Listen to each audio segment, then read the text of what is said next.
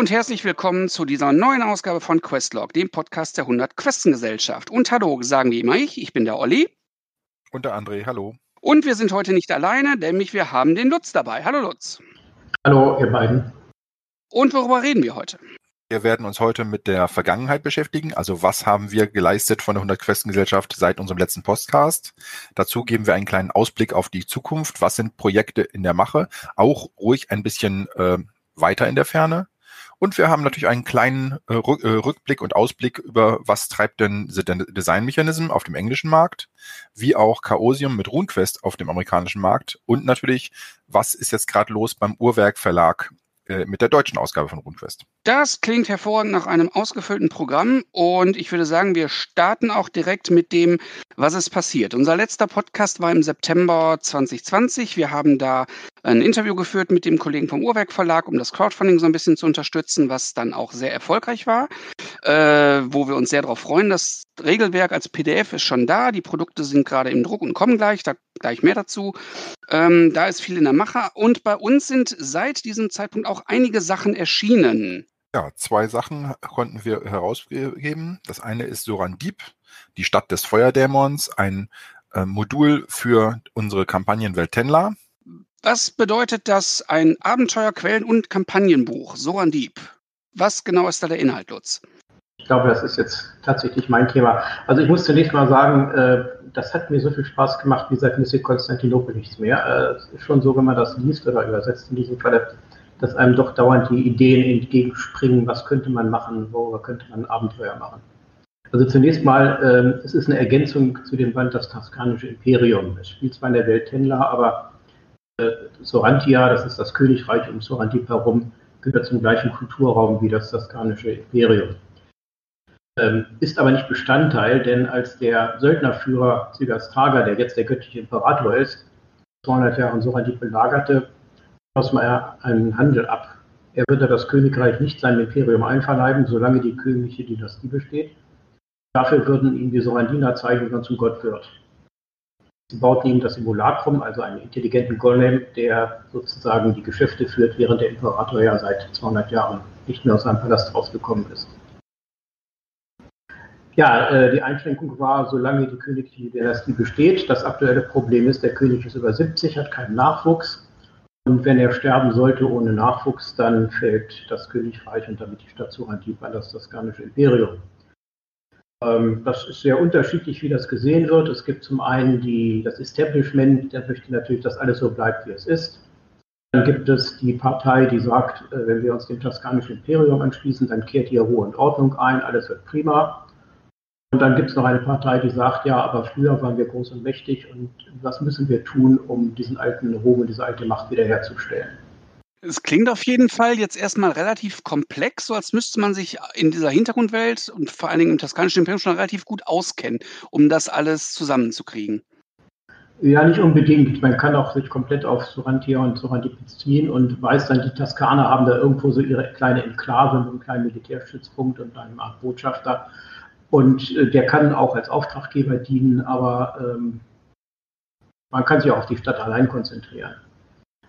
Und ja, die Stadt wird natürlich ausführlich beschrieben, also nicht nur die Stadt, wie man sie sieht, sondern es gibt auch eine Unterstadt mit unterirdischen Anlagen, mit Tunnels, mit alten äh, Kultstätten, ähm, einer Bettlergilde, die unter dem Untergrund wohnt, wo man sich natürlich auch zurechtfinden kann. Ich nehme mal an, der Autor hat ursprünglich mal so eine Art Dungeon-Abenteuer unter der Stadt gespielt.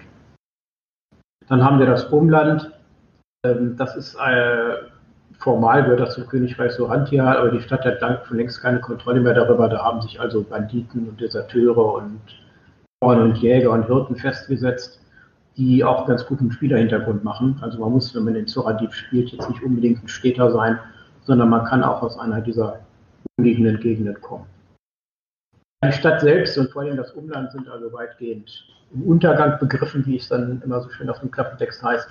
Aber die Stadt hat noch zwei Trümpfe in der Hand. Das eine ist, ähm, wir haben den Zugriff auf eine Rauschdroge, die auf dem Territorium des Königreiches hergestellt wird und die raffiniert und in die südlichen Nachbarländer, also nach Asabia, exportiert wird. Und damit kann man ganz gut Geld machen. Aber das Interessantere ist die Gilde der Kunstfertiger. Das ist eine Handwerker-Magier-Gilde, die äh, über enorme technische Möglichkeiten verfügt, die also zum Beispiel auch den Golem, also den Simulacrum für den Imperator des Toskanischen Imperiums gebaut hat und die auch andere Golems bauen, wobei Golems jetzt nicht nur diese tumpen, humanoiden Gestalten sind, denen man einen Zettel in den Mund steckt, sondern äh, die haben semi-intelligente Lokomotiven, semi-intelligente Fahrstühle und alle solche technischen Erinnerungen, äh, Errungenschaften, die dann keinen Antrieb brauchen, weil sie ihr eigenes Mana generieren können. Man kann auch äh, einen Spielercharakter haben, der dieser Gilde angehört, allerdings, äh, wenn man Lehrling der Gilde ist, dann hat man doch relativ viel für seine Chefs zu tun und äh, so viel Zeit bleibt da nicht mehr für Abenteuer. Und wenn man äh, zufällig äh, die Geheimnisse dieser Gilde verrät, dann hat man ein echtes Problem, was allerdings meist nach sehr kurzer Zeit kein Problem mehr ist, wenn man dann tot ist. okay. Äh, was man in dem Buch findet, ist also die Beschreibung des Umlands, die Beschreibung der Stadt, die Beschreibung der Stadt unter der Stadt, Regeln für die Erschaffung von Spielercharakteren, auch so ein bisschen was, äh, wovon leben die eigentlich, von ihrem Bauernhof oder ihrem Handwerksbetrieb. Äh, es gibt verschiedene Kulte, unter anderem die Kunstfertiger, aber auch einen Kult der Bettler. Es gibt relativ isoliert und in Wirklichkeit auch von einem anderen Autor geschrieben Regeln für Alchemie, also wie man Tränke herstellt und stabilisiert und so. Das ist auch vielleicht für Leute interessant, die nicht unbedingt in Sorativ spielen wollen. Es gibt zwei Abenteuer. Im ersten Abenteuer kommen die Leute aus dem Toskanischen Imperium, sollen dort ein Buch stehlen und nach Sorantip transportieren ohne eigentlich zu wissen, was sie da transportieren. Aber dieses Buch ist für den Wiederaufbau der Stadt in Wirklichkeit sehr wichtig. Und äh, ja, das ist sicherlich dafür geschaffen worden, für Spieler in einer Kampagne im Toskanischen Imperium dann irgendwie nach Sorandip zu kommen. Und das zweite Abenteuer, da geht es um den Mord an einem toskanischen Inquisitor, der in seinem Hotelzimmer umgebracht wird. Und die Charaktere werden, wie das so oft in Abenteuern ist, als Außenstehende beauftragt, diesen Mord aufzuklären und ähm, stoßen dann auf eines der dunkelsten Geheimnisse der Stadt, sondern des ganzen persischen Kulturraums. Also ist es eine Menge drin auf den unter 100 Seiten und äh, wie gesagt, es hat mich ziemlich angesprochen, ähm, mehr als viele andere Produkte. Ja, ist auf jeden Fall eine runde Sache. Die Stadtbeschreibung ist echt toll. Wie du schon sagtest, da springen einem viele Ideen entgegen. Abenteuer sind drin, interessante NSCs. Das Ganze gibt es auf 116 Seiten, immer vier Hardcover für 29,95. Das ist ein eher umfangreicheres Produkt. Ähm, erschienen letzt, Ende letzten Jahres. Und als zweites ist erschienen bei uns Entdeckung. Das ist dann ein bisschen was anderes. Ja, Entdeckung ist äh, im Grunde genommen eine ausführliche Begegnung aus der einer Serie. Äh, wir haben schon einen Band mit Gewohnheitenbrechen veröffentlicht. Dort werden Kampfregeln in Form einer speziellen Begegnung ausgearbeitet. Denn äh, der Name des ersten Produktes mit Gewohnheitenbrechen sagte, äh, Mythras-Regeln sind ja relativ kompliziert. Es gibt sehr viele Zusatzeffekte, die man kreativ einsetzen kann, aber die meisten Spieler äh, haben das nicht so drauf und nutzen die Palette der Möglichkeiten nicht aus. Und deswegen hat dieser Autor, Dan True heißt er, oder das ist ein Pseudonym, hat eine Reihe von Begegnungen geschrieben. In der ersten ging es darum, dass die vier Charaktere aus der Stadt fliehen müssen und den Schild bei der Stadtwache durchbrechen müssen. Im zweiten, was wir jetzt herausgebracht haben, in Deckung, sind die Charaktere Diebe, die den Edelstein einer Statue am Rand eines Dorfs von Echsenmenschen stehlen wollen ähm, die sind zahlenmäßig so weit überlegen, dass es gar keine Chance hat, äh, versuchen im Kampf gegen die zu bestehen, sondern es geht eigentlich nur darum, wie kommen wir jetzt am schnellsten weg. Dazu klettert man an dieser Statue hoch und fliegt dann über eine Klippe. Aber man wird die ganze Zeit angegriffen mit Fernwaffen, mit äh, Magie und muss sich selbst verteidigen und dabei sehr viele Taktiken anwenden, ähm, wie man sich die Gegner vom Leibe hält, während immer wieder einer versucht, ein Stück an der Statue hochzuklettern und eine sichere Schussposition zu finden. Die in den Vorgängerabenteuern sind auch hier vier ausgearbeitete Charaktere enthalten, die passenden Fähigkeiten haben, in diesem Fall also unter anderem Fernwaffen. Und äh, es gibt auch immer Ausschneidefiguren und äh, Pläne, die man benutzen kann, um die taktische Situation darzustellen. Außerdem gibt es jede Menge Tipps ähm, für den Spielleiter, was er den Spielern mitgeben kann. Probiert doch mal dies, probiert doch mal das. Oder auch, äh, was sie keinesfalls machen sollten, ähm, um dieses Abenteuer zu gewinnen. Ich habe es tatsächlich einmal gespielt in einer Zeit zwischen der ersten und der zweiten Welle. Äh, habe ich das richtig live mit Leuten am Tisch gespielt. Ähm, Ergebnis: drei tot, einer konnte fliehen, allerdings ohne das Juwel, was man stehlen wollte. Die waren alle total begeistert und wollten gleich noch eins hinterher spielen. Ja, das glaube ich, das Beste, was einem passieren kann. Ähm, wenn die Leute sagen, das war cool, wir lassen es nochmal. Das Ganze gibt's auf, als Heft auf zwölf Seiten für 5,95 und ist eine schöne Ergänzung für die, zum Erlernen der Kampfregeln, der, wenn man es denn etwas komplexer haben möchte. Okay, die Sachen sind die, die schon da sind, aber wir natürlich nutzen wir die aktuelle sehr merkwürdige Situation mit viel Homeoffice und äh, Lockdown-Beschränkungen und ähnlichem, um weiter fleißig an neuen Sachen zu arbeiten. Da sind jetzt äh, einige Sachen in Arbeit gewesen. Eine ist quasi gestern, wenn man so will, aus dem Korrektorat gekommen. Also um anders zu sein, ich habe entspannte, weiß ich nicht, gefühlte acht Monate gebraucht, um dieses äh, das zu lesen. Ähm, deswegen dauert es jetzt, hat es ein bisschen länger gedauert. Aber jetzt ist es fertig und ich denke, das ist als nächstes geplant. Ja, das ist das Buch der Questen. Und wenn du sagst, acht Monate, ich habe seit 2016 daran gearbeitet, immer mal wieder. Es kamen immer wieder aktuellere Sachen, aktuellere Quellen, Bücher und Abenteuer dazwischen. Und deswegen hat sich das bei mir auch ewig lange hingezogen. Ähm, ja, das Buch der Questen ist eines der ersten Bücher, was überhaupt damals noch für RuneQuest 6 erschienen ist. Also ein Kampagnenband, der aus sieben Einzelabenteuern und einer kleinen Weltbeschreibung besteht die Welt haben wir schon mal verwendet in dem Abenteuer Hesserets Schatz. Da gab es also schon einen kleinen Einblick in diese Welt, die wir, ich glaube, das Wort stammte von André, Gegend genannt haben, einfach um deutlich zu machen, man kann das in jede Fantasy-Welt in irgendeine Ecke mit einbauen. Ich muss einen kleinen Warnhinweis angeben. Diese Welt ist magiearm. Das heißt also, der typische Spielercharakter kann keine Magie benutzen. Das Gute ist, die typischen Gegner dann auch nicht. Äh, es gibt zwar Götter und äh, möglicherweise kann man auch Initiierter eines Gutes sein oder ein bisschen Magie gelernt haben. Aber es ist, wie man in den Sword and Sorcery Romanen hat von Fritz äh, Leiber oder äh, Esprin oder so, die Zauberer sind eigentlich die Bösen. Und in diesem Falle geht es darum, dass es eben den oberbösen Zauberer gibt, der die Welt beherrschen möchte. Die Kampagne dreht sich darum, ihn daran zu hindern, wobei die Spielercharaktere das am Anfang gar nicht so recht mitkriegen. Da passiert mal hier was, da passiert mal da was. Und so allmählich ergibt sich dann das Bild, dass da eine gemeinsame Macht hintersteckt. Jetzt gerade eine erinnert ein bisschen an Tolkien, äh, wo man dann auch merkt, da gibt es diese böse Macht Sauron, die an allem schuld ist. Und äh, ja, die Charaktere werden also immer mehr darüber erfahren und äh, zum Schluss dringen sie dann eben in seinen Stützpunkt vor und mal sehen, was dabei rauskommt. Äh, das Interessante daran ist, dass diese Abenteuer extrem unterschiedlich sind. Das sind also zum Teil Abenteuer, wo die Gruppe durch Barbarengebiet reisen muss und äh, ständig in Angst vor äh, feindlichen Überfällen und sonstigen Dingen lebt. Es gibt äh, Abenteuer, wo man äh, durch den Palast kriecht, um äh, jemanden zu finden. Es gibt ähm, Abenteuer, wo man mit einer Räuberbande verhandeln muss. Und äh, mein Lieblingsabenteuer ist ein typisches Städteabenteuer, wo man also sich durchfragen muss, natürlich Begegnungen hat, überfallen wird, ähm, aber im Wesentlichen mit Leuten interagieren muss, um letztlich herauszufinden, was los ist und dann in Entscheidungen mit eingreifen zu können. Also es ist äh, meiner Ansicht eine ganz gute Kampagne. Wie gesagt, magiearm, das ist nicht für jeden äh, Geschmack und von der Kultur her würde ich mal sagen, europäische Mittelalter ums Jahr 1000 herum. Also äh, es gibt nicht bei Warhammer Feuerwaffen und äh, Kanalgebühren und solche Sachen, sondern äh, es ist schon ein bisschen unzeitlicher.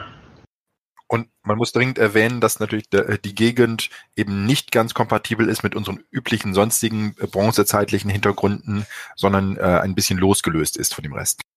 Ja, ganz klar. Es ist also eher so die typische D&D-Welt, vielleicht ein bisschen, also viel weniger Magie und vielleicht ein bisschen weniger Technik, als man in anderen Fantasy typischen Fantasy-Welten hat. Ja, hat mir auch gut gefallen, gerade was du gesagt hast, die Unterschiedlichkeit der Abenteuer, die man zur Not, also die man natürlich als hintereinander als Kampagne spielen kann, aber die man auch wirklich sehr gut äh, einzeln spielen kann und sich dann fokussieren kann.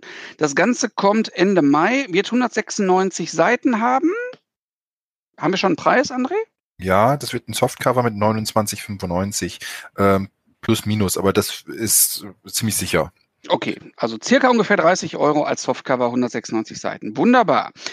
Das Buch der Questen. Dann haben wir nach nur knapp fünf Jahren Arbeit daran äh, auch das Produkt auf den Weg gebracht. Das ist schön. So, als nächstes habe ich hier stehen ein Abenteuer 24 Seiten angekündigt für Juni und da steht Meros. Oh ja. Da klingelt es ja sofort. Da klingelt natürlich sofort äh, Meros, äh, der Stadtstaat aus dem Regelheft als Beispiel Welt, die ja nicht wirklich äh, ausführlich ausgearbeitet ist. Ähm, aber ab und zu gibt es mal ein bisschen was dazu, so jetzt auch in diesem Fall. Meros dem Untergang geweiht. Ja, ähm, das knüpft an an die Geschichte, die in dem Regelbuch erzählt wird. Endet ja damit, dass äh, zu einem Kampf kommt und äh, dass der, die Mythras-Statue, oh, ich weiß gar nicht mehr so genau, jedenfalls der Böse wird vernichtet und äh, äh, Anatreim kriegt die Schuld an allem. Äh, dann haben wir dieses, äh, diesen Doppelband Abenteuer in Veros. Ein, das erste Abenteuer darin knüpft daran an. Da geht es darum zu beweisen, dass Anatreim unschuldig an all diesen Ereignissen ist. Und daran wiederum knüpft jetzt dieses neue Abenteuer an Veros dem Untergang geweiht. Es geht jetzt darum, dass äh, Kara, die in Wirklichkeit das Erdbeben verursacht hat, was im Regelwerk beschrieben wird, dass diese Kara äh, zur Rechenschaft gezogen werden soll. Die Abenteuer werden also von der Königin von Veros ausgeschickt, sie zurückzuholen in die Stadt. Und da passieren dann schlimme, schlimme Dinge. Veros dem Untergang geweiht. Man kann sagen, die Stadt ist hinterher nicht mehr da oder nur noch in Fragmenten vorhanden. Wobei, äh, wenn die Abenteurer nicht eingreifen würden, alles noch viel schlimmer kommen würde. Hier geht es darum, äh, zu reisen in einer Nachbarstadt Kopasch, äh, einer Bürgerkrieg reinzukommen, durch die Sümpfe zu reisen und unglaubliche Böse zu bekämpfen, die auch schon im Regelbuch in den Beispielgeschichten drin erwähnt werden. Ist ein relativ kurzes Abenteuer, ähm, wie gesagt, an die vorangegangenen Handlungen an. Als, äh, als Info kann man noch dazu sagen, wie kommt man jetzt dazu? Ähm, das Ganze ist eigentlich in drei Teilen in dem Phoenix-Magazin erschienen, schon vor einigen Jahren äh, und ist außer in diesem Magazin nie wieder aufgetaucht. Und erst dass, äh, dadurch, dass wir Designmechanismen darauf aufmerksam gemacht haben, da ist doch noch Meros-Material, macht ihr dafür, damit noch mal was, sind die wieder drauf gekommen, oh, wir haben da ja mal was gemacht und haben diesen, äh, diese drei Teile aus den äh, Magazinen wieder zusammengefügt zu, äh, zu einem größeren und haben es dann als Heft publiziert, wovon woran wir jetzt wieder partizipieren, weil wir dieses Heft dann auch besetzen können. Ist auf jeden Fall das, was äh, seit gestern dann bei mir auf dem Tisch liegt. Ich werde es durchlesen. Ich muss sagen, was du jetzt erzählt hast, fand ich aber gar nicht so schlecht. Also klang ganz interessant. Es wird ein Heft sein mit 24 Seiten und auch voraussichtlich im Juni erscheinen. Das sind zumindest die Sachen, die sehr konkret sind, die quasi mehr oder weniger fertig sind. Schauen wir mal in die etwas weitere Zukunft. Was liegt da noch auf euren Arbeitstischen? Also Lutz hat erstmal noch ein, in, in Arbeit die weitere Übersetzung für die Gegend, das, äh, nämlich das, das Abenteuer äh, Geheimnisse von Blutfelsen. Vielleicht, wenn ich auch da was zu sagen darf, äh, ich bin ja immer derjenige, der die Sachen am intimsten kennt, weil ich ja viele Wochen und Monate damit verbringe. Ähm, das ist ein relativ langes Abenteuer. Es hat so ein bisschen Cthulhu-Charakter. Das heißt, man kommt in ein abgelegenes Bergdorf, wo Leute verschwunden sind und muss dann rauskriegen, äh, was ist da los, wem kann man trauen, wer steckt dahinter. Ähm, es ist der gleiche Autor, der auch Hesserwert Schatz gemacht hat und es gibt also auch äh, gewisse Ähnlichkeiten, zum Beispiel, dass die NPCs alle extrem ausführlich ausgearbeitet worden sind. Ja, und äh, sogar so, dass viele davon auch als Spielercharaktere tauglich wären. Falls also einer der Charaktere während der ganzen Sache stirbt, hat man direkt einen Ersatzcharakter aus, der, äh, aus dem Umfeld des Dorfes. Ähm, hat mir sehr gut gefallen, äh, hat natürlich was mit äh, Monstern und Ritualen und so weiter zu tun. Äh, lässt sich, es ist formal in der Gegend eingebettet, lässt sich aber problemlos eigentlich in jede Fantasy-Welt reinbringen. Wobei auch hier wieder die Einschränkung zu machen ist, es ist magiearm. Also die Bösen können natürlich Magie, aber die Charaktere und die, die typischen Dorfbewohner oder so äh, können keine Magie. Äh, hat mir recht gut gefallen, deswegen, vielleicht darf ich das mal allgemein sagen, ich bin normalerweise der Typ, der sich Sachen aussucht, die er übersetzen möchte. Ich übersetze also normalerweise das, was mir sehr gut gefällt. Es Gibt ganz selten nur eine Ausnahme. Und äh, deswegen ist das etwas, wo ich dann auch wieder voll hinterstehe und es auch sehr empfehlen kann. Das Layout ist, ist, ja noch nicht final, aber ich gehe davon aus, dass es auch wieder wie Hesserat Schatz so 48 Seiten haben wird. Ich habe es noch nicht, das Layout, wie gesagt, noch nicht gemacht, aber ich denke, die Größenordnung stimmt.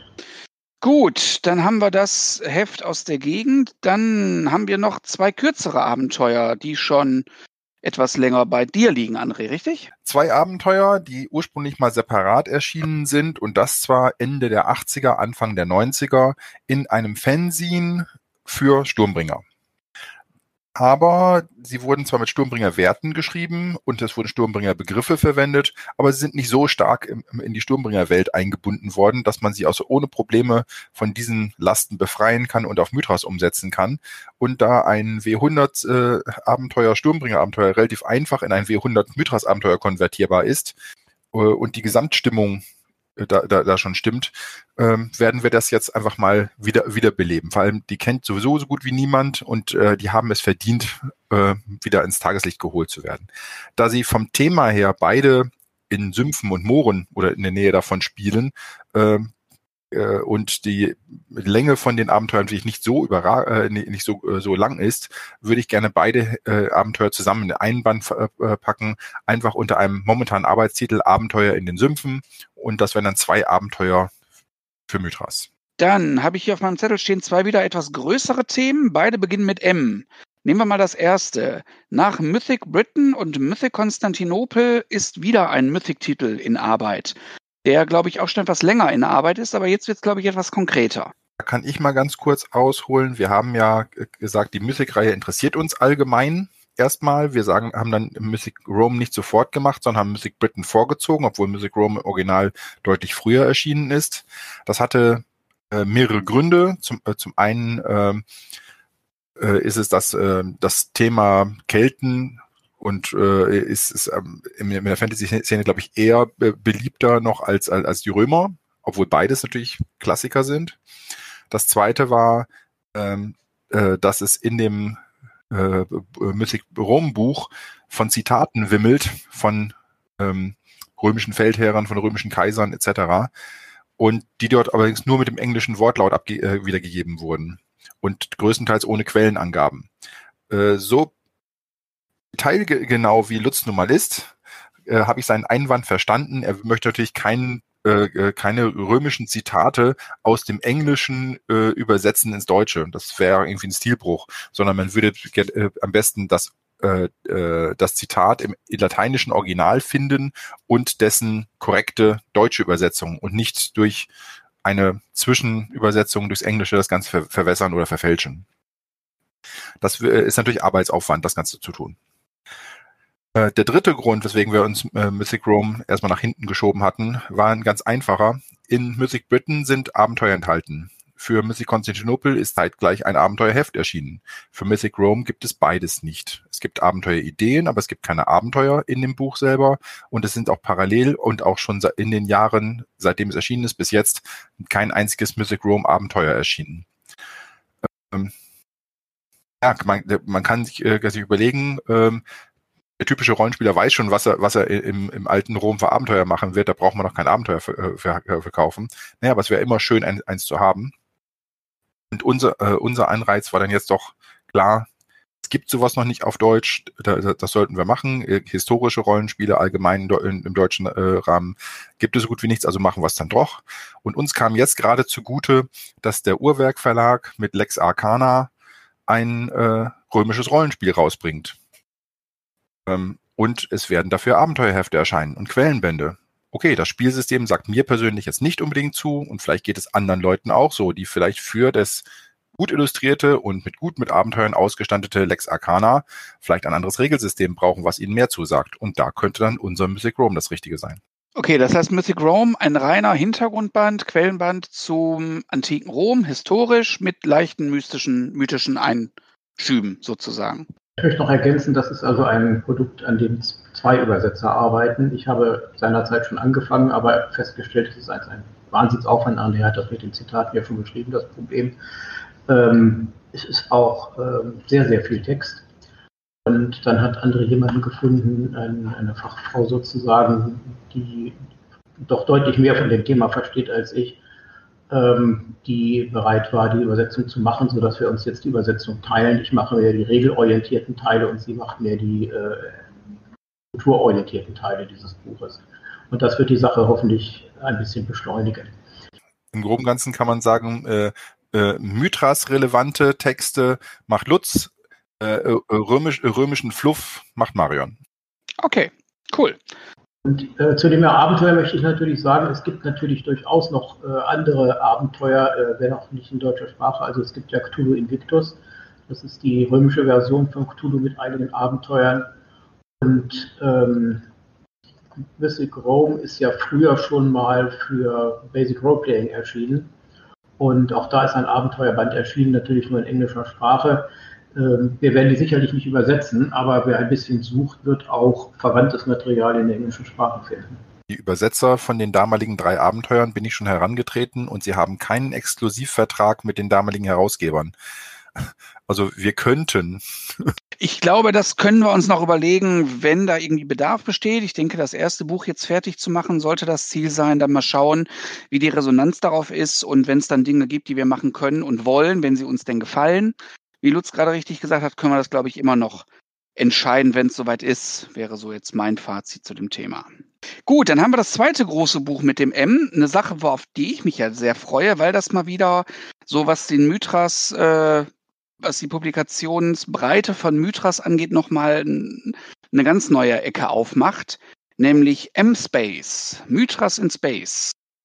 Was können wir uns darunter vorstellen? M-Space war schon von dem Autor aus schon, äh, schon für äh, ein, seine Hauskampagne mit, für, für, äh, mit Basic Roleplaying im, im Science-Fiction-Bereich. Die hat er weiterentwickelt und wollte sie eigentlich als Basic Roleplaying-Buch irgendwann mal äh, publizieren. Ähm, Dazu ist es dann nicht mehr gekommen, weil die Basic Role Playing, Playing Reihe eingestellt wurde bei, bei Chaosium. Dann hat er, hat er selber mit ha Hausregeln weiter dran rumgedoktert. Dann kam Mythras raus. Dann hat Mythras eine Gateway-Lizenz für Fremdanbieter mit, mit Mythras-Systemen herausgegeben.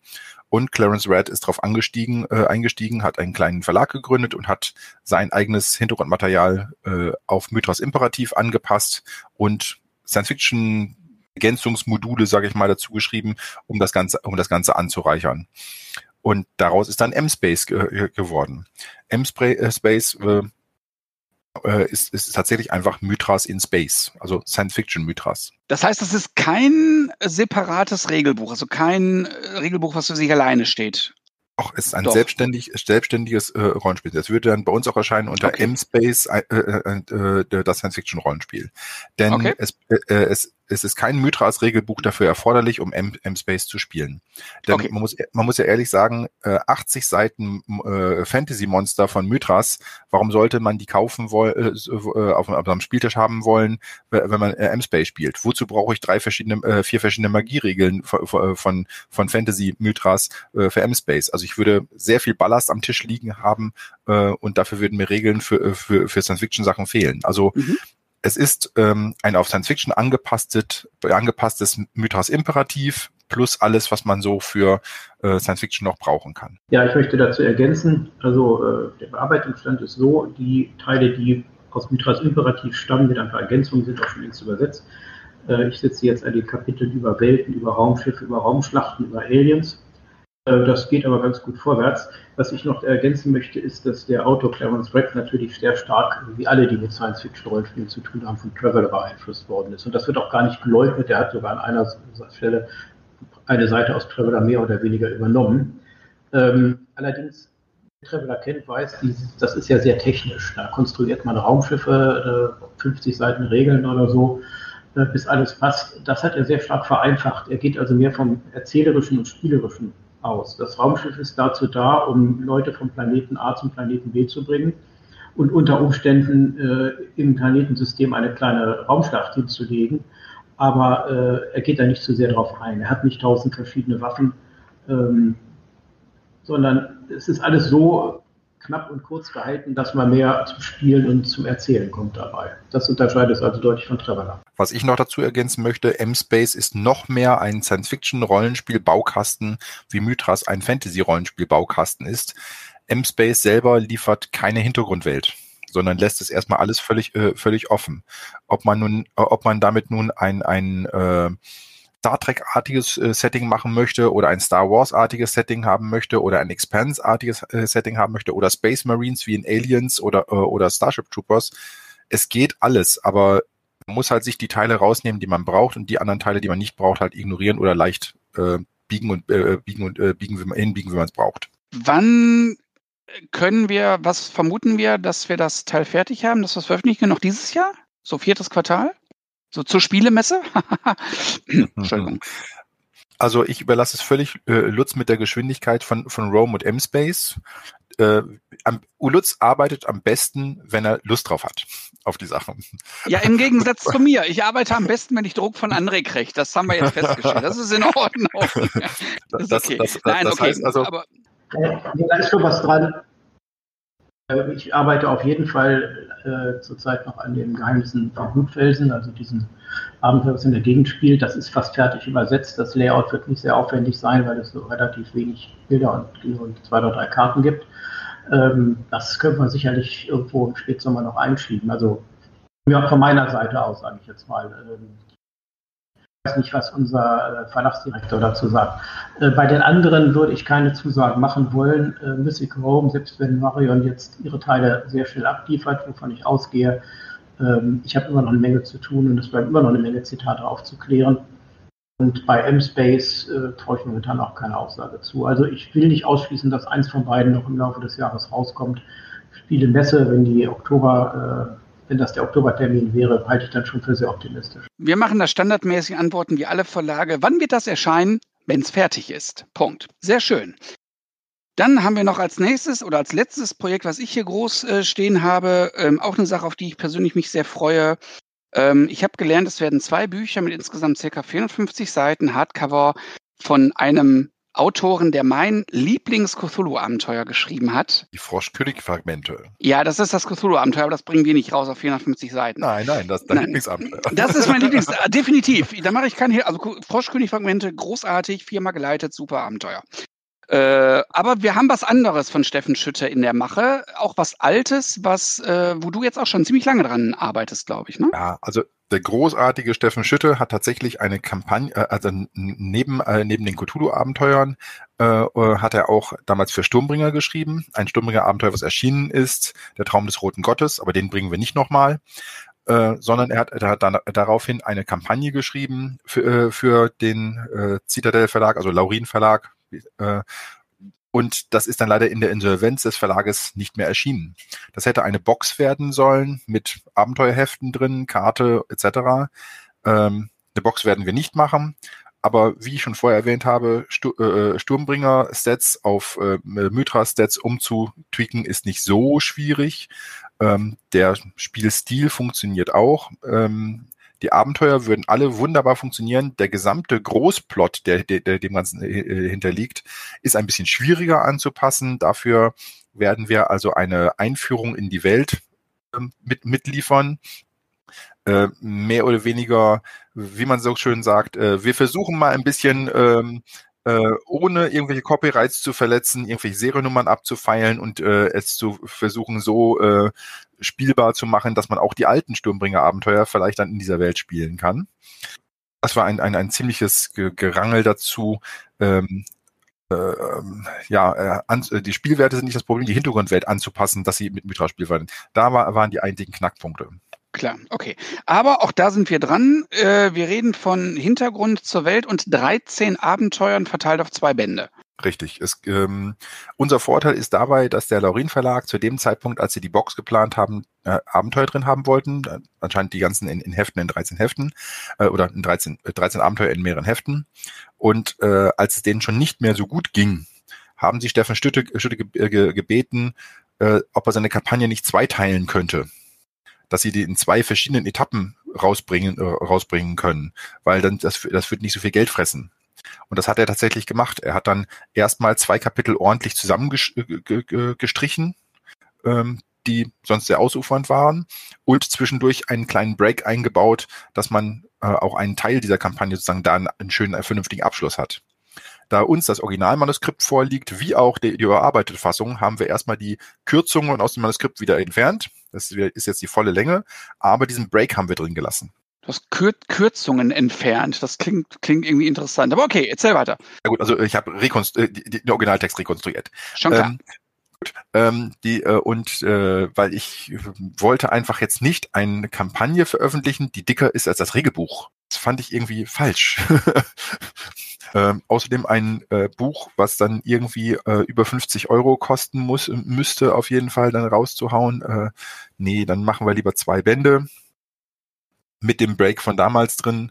Ähm, in, dem, äh, äh äh, in, in, in den ersten zwei, drei Seiten von dem zweiten Band wird dann eine kurze Zusammenfassung sein, was im ersten war. Braucht man aber auch nicht zwingend. Man kann auch mit funkelnagel neuen Charakteren tatsächlich äh, in Band 2 einsteigen und man könnte mit den Charakteren aus äh, in dem ersten Band auch nach dem ersten Band aufhören und sagen, okay, hiermit haben wir den Teil, den uns Menschen möglich war, in, äh, äh, erledigt und alles andere dann ist, ist was für riesige Helden, das ist nicht mehr unser Ding. Ja, das könnte man, aber das macht man nicht. Also wenn man den zweiten Teil spielen will, dann spielt man vorher den ersten Teil. Ne? Also man kauft sich den bei uns und spielt ihn dann. So, ne? Also Abenteuer von Steffen Schütte sind zu spielen. Man spielt beide, äh, man, man kauft beide Bände und spielt die Kampagne von ersten bis zum letzten Abenteuer durch, genau. So, genau, das ist das, äh, muss das Ziel sein.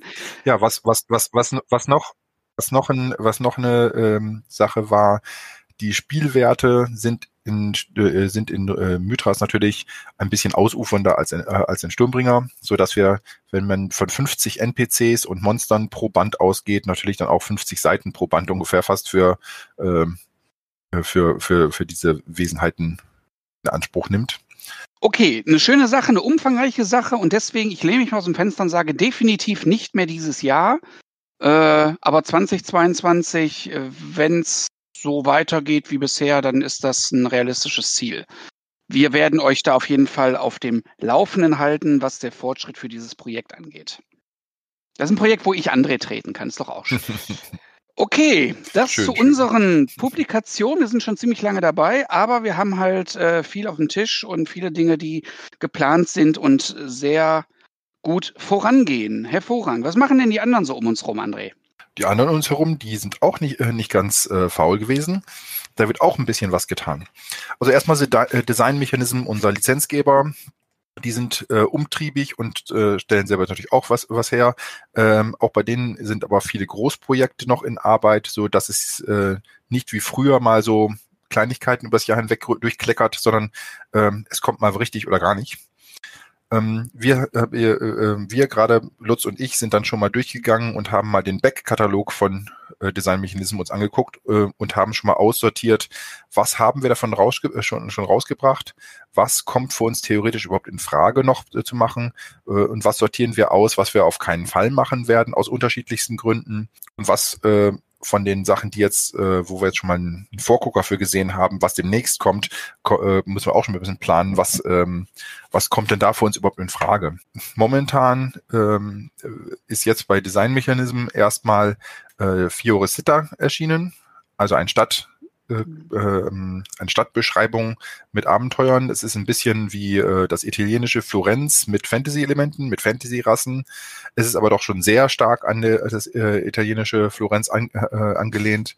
Liest sich ganz interessant. Wir sind noch nicht sicher, ob sich das lohnt, vor allem da wir eine reine Stadt, äh, Stadt ähm, Hintergrund mit vielen Abenteuermöglichkeiten durch Konstant Mystic Konstantinopel ja schon haben. Äh, ob das als zweites Buch dann nebenher noch, äh, noch interessant genug ist für unsere Spieler oder ob es das erstmal als eine reinreichen müssen und wir uns auf andere Sachen konzentrieren. Also aktuell haben wir eh keine, äh, keine, äh, keine Zeitmanage vom Zeitmanagement her keine, kein Zeitbudget dafür, für so ein großes Projekt, aber es ist erstmal noch auf der, äh, auf der auf dem Prüfstand. Des Weiteren haben wir hier ein Abenteuer namens A Bird in the Hand. Das spielt aber auf dem, äh, auf dem äh, Monster Island. Und da wir diesen Hintergrundband noch nicht herausgegeben haben, werden wir natürlich auch dieses Abenteuer erstmal nicht bringen, weil ähm, ein Abenteuer, für, wo wir kein Quellenband für haben, macht keinen Sinn. Design Mechanism arbeitet gerade jetzt äh, in einem schönen Katalog erstmal an The Lost Temple of Set, einem weiteren Classic Fantasy Abenteuer. Das werden wir uns wie immer bei allen Classic Fantasy Abenteuern angucken, wenn es draußen ist, ob es etwas ist, was einem typischen, sage ich mal, Oldschool äh, Abenteuer widerspricht, dann bringen wir es raus. Wenn es das Oldschool äh, Klischee nur bestätigt, ähm, lassen wir es aus. Dann kommt das nächste schöne große dicke Buch, Mythic Babylon, von dem ich schon auch von Testspielern schon sehr viele schöne Sachen gehört habe. Aber hm, erstmal unsere großen Sachen rausbringen, dann müssen wir, müssen wir gucken, wie es damit aussieht. Nochmal kurz zurück zu Classic Fantasy. Ist da nicht auch mal ein zweites Regel oder ein Companion oder sowas geplant gewesen? Das kommt ja, das kommt noch am Ende des Jahres jetzt. Ich gehe jetzt gerade der Reihe nach durch. Mhm. Äh, das Curse of Triton, ein Müsli Konstantinopel Abenteuer. Da ist Lutz, glaube ich, schon heiß drauf. Mhm. Danach soll ein weiteres Combat-Modul kommen, nachdem wir jetzt ähm, als letztes den Fernkampf hatten, kommt jetzt mit Brace Yourself etwas, was mit Nahkampf zu tun hat, nämlich mit unbewaffneten Kampf, also mit Händen und Füßen verteidigen. Klingt auch wieder sehr interessant, muss man gucken, ähm, wie jetzt unsere Entdeckung weit, äh, weiter durch äh, äh, sich, sich verkauft, ob wir, de, ob wir die Linie weiter verfolgen. Designmechanismus wird sich dann äh, da, danach, äh, danach dem Destined-Rollenspiel äh, widmen. Das ist ein Superhelden-Rollenspiel mit Mythras-Regeln. Äh, ähnlich wie das M-Space wird es selbstständig sein oder wie Lyoness. Und man wird das Mythras-Regelbuch dafür nicht brauchen, sondern die sind dann im, im Regelbuch mit enthalten. Und äh, diese Superheldenregeln kann man äh, erwarten, dass es auf dem Agonie- und Ekstase-Mechanismen ähm, äh, aufbaut und äh, da sich weiter mit beschäftigen wird. Ich finde es allgemein interessant. Ich würde es mir gerne angucken. Ob wir es machen würden, bringen können, auch das ist noch völlig offen. Mhm.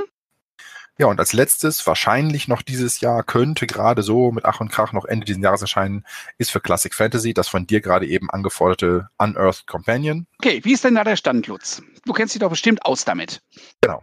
Ja, ich gehöre zu der kleinen Gruppe, die da äh, auch viel Vorabinformationen bekommen hat. Ich habe also auch einige Kapitel schon gelesen. Ich bin da etwas verunsichert. Der Autor gibt immer mal wieder Zwischenberichte und äh, wir haben einige Leute, die da sehr gründlich lesen und, und äh, Feinheiten korrigieren. Ich habe aber das Gefühl, dass da immer noch einige Teile nicht geschrieben worden sind. Was sich gegenüber den ersten Planungen geändert hat, ist, es wird also ein Regelband sein und es wird dann unabhängig davon ein Quellenband für die Welt ähm, erscheinen, äh, Greymore. Ursprünglich hatte man vor, das beides zusammenzubringen. Ja, was äh, zum Beispiel da drin ist, ist ein sogenanntes kineastisches Kampfsystem. Das heißt, das Kampfsystem ist nochmal ein Stück vereinfacht worden.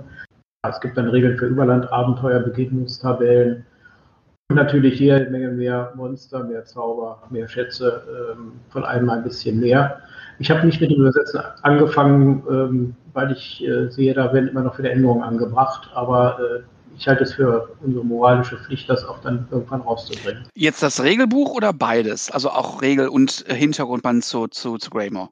Auf jeden Fall das Regelbuch. Bei dem Hintergrundband kann ich jetzt sehr wenig dazu sagen, aber ich denke mal, man muss nicht unbedingt noch eine weitere Fantasy-Welt veröffentlichen. Es sei denn, es ist jetzt wirklich sehr gut mit sehr detaillierten Beschreibungen und, und Anregungen und so weiter. Aber da kann ich zurzeit noch nichts sagen, weil ich von dem kein Material gesehen habe. Es macht ja vor allem auch äh, Sinn, ein Hintergrundband zu haben, wenn man viele Abenteuer in dieser Welt haben, um die auch verorten zu können und, und, äh, und im den, den ein bisschen mehr Hintergrund im wahrsten Sinne des Wortes zu geben. Da wir aber momentan nur zwei Classic Fantasy Abenteuer veröffentlicht haben, ist aktuell kein, äh, kein, kein, äh, keine Welt dafür nötig, wenn die Leute mit Classic Fantasy sowieso danach ihre eigenen Abenteuer sich ausdenken oder alte D&D Abenteuer äh, äh, konvertieren, die eh angepasst werden müssten. Aber wenn wir mehr Abenteuer auf Greymore veröffentlichen würden selber, dann wäre es auch sinnvoll, die, die Weltbeschreibung zu haben. Ja, gut. Du kannst auch eine Hinter- und Weltbeschreibung veröffentlichen für die Leute, die sich selber ihre Abenteuer ausdenken in dieser Welt. Aber sei es drum, ist okay. Ist ja eh noch nicht erschienen. Von daher warten wir mal ab. Wir halten das auf dem Schirm. Okay, was das zu Design Mechanism? Äh, es sind noch weitere Ankündigungen da, aber die sind dann äh, über das Ende dieses Jahres hinaus und da würde ich okay. jetzt eigentlich noch nichts weiter zu sagen. Okay, dann kommen wir mal zu dem nächsten Part. Äh, RuneQuest. Gloranta von Chaosium. RuneQuest Gloranta von Chaosium. Ja, also Chaosium ähm, bereitet viel vor. Und wir freuen uns auf die Einsteigerbox. Äh, es gibt momentan ein paar Stimmen in der Szene, die sagen, ah, es dauert alles zu lange, mh, hm, ess essentielle Sachen fehlen. Äh, naja, essentielle Sachen kann man nicht wirklich sagen. Es sind Sachen, die man wirklich gerne hätte aber sind nicht essentielle Sache. Wir, äh, es gibt das Regelbuch, es gibt ein Kreaturenbuch, es gibt ein Spielleiter-Pack mit Abenteuern und einem, einem Sandbox-Setting mit Spiel, äh, plus Spieler, Spielersichtschirm. Ähm, das ist erstmal in, äh, in, dem, äh, in dem Schuber drin. Äh, dazu sind zwei Abenteuerbände erschienen, einmal mit sieben Abenteuern, einmal mit dreien. Ähm, und äh, jetzt gerade frisch vom Drucker, müsste jetzt in den nächsten ein, zwei Wochen auch in den Verkauf gehen, das ist Red Book of Magic, einer Sammlung mit allen Geistermagie und Runenmagie-Sprüchen, äh, die im äh, mittleren Genatela sozusagen beka äh, bekannt sind. Des Weiteren ist es jetzt ebenfalls beim Drucker die gerade eben von Olli angekündigt äh, äh, erwähnte Starter, das Starter-Set. Ich liebe Einsteigerboxen. Ja, das Starter-Set hat den großen Vorteil, es sollte eigentlich nur ein dickeres Heft werden und hat sich dann weiterentwickelt und jetzt ist es tatsächlich eine Box geworden. Eine schöne, feste Box, in der vier Hefte äh, hier zu Hause finden. Auf 64 Seiten die, äh, die Regeln von RuneQuest. Man hat bewusst darauf verzichtet, irgendwas zu, äh, irgendwas gar nicht äh, ähm, drin zu haben, sondern man hat einen, also man wollte keine vereinfachten Regeln drin haben. Man wollte, wenn schon, wenn schon die komplett, äh, kompletten Regeln drin haben, aber die natürlich so stark zusammengefasst, dass man die mit den Charakteren, die beiliegen, verwenden kann und die ganzen Sonderfälle einfach alle weglassen. Äh, auf 64 Seiten ist man damit für alles gewappnet. Ebenfalls 64 Seiten wird ein äh, das Gloranta-Heft haben wobei die Hälfte dieses Heftes sich auf Gloranta allgemein beziehungsweise auf den Drachenpass-Region bezieht und die andere Hälfte sich um die Stadt Jonstadt kümmern wird in Satar, was die übrigens direkt, äh, also direkt in Anführungszeichen nebenan liegt von allem, wo momentan die Abenteuerbände erschienen sind. Also alles schön kompatibel. Mhm. Ein, ein äh, drittes Heft es ist ein, ein großes 80-seitiges Abenteuer und zwar ein Solo-Abenteuer. Das heißt, derjenige, der die Einsteigerbox kauft und das die Regeln gelesen hat und sagt, wie, wie soll ich das denn jetzt leiten? Hm, schwierig. Ja, kein Problem. Setz dich mit deinen Kenntnissen hin, nehme eine von den vorgefertigten Charakteren, mach das 80-seitige ähm, Solo-Abenteuer durch und wenn du das zweimal durchgezockt hast, bis es, bis es wirklich gewonnen hast, in Anführungszeichen, ähm, dann bist du wahrscheinlich auch bereit, die, äh, die, äh, die Abenteuer zu leiten, die sich im vierten Heft be befinden. Da werden äh, drei weitere Abenteuer drin sein, zwei funkelnagelneu, ein, ein, äh, ein überarbeiteter Klassiker. Und äh, so hat man tatsächlich irgendwas bei 200, äh, knappe 280 Seiten Material in, äh, in dieser Box. Zusätzlich mit 14 vorgefertigten Charakteren, zusätzlich mit einem, ähm, äh, mit einem Kurzregel, Begriff-Erklärungsheftchen, zusätzlich mit einem Übersicht über die Runen und noch ein paar andere kleiner, äh, kleinere Gimmicks und zwei großer Karten. Jetzt könnte man böse Zungen behaupten, das ist natürlich sehr viel für Einsteiger. Vielleicht zu viel? Fragezeichen? Naja gut, äh, ansonsten wird der Einsteiger ein Einsteigerheft kaufen und danach sich Abenteuer kaufen müssen. Die sind hier drin.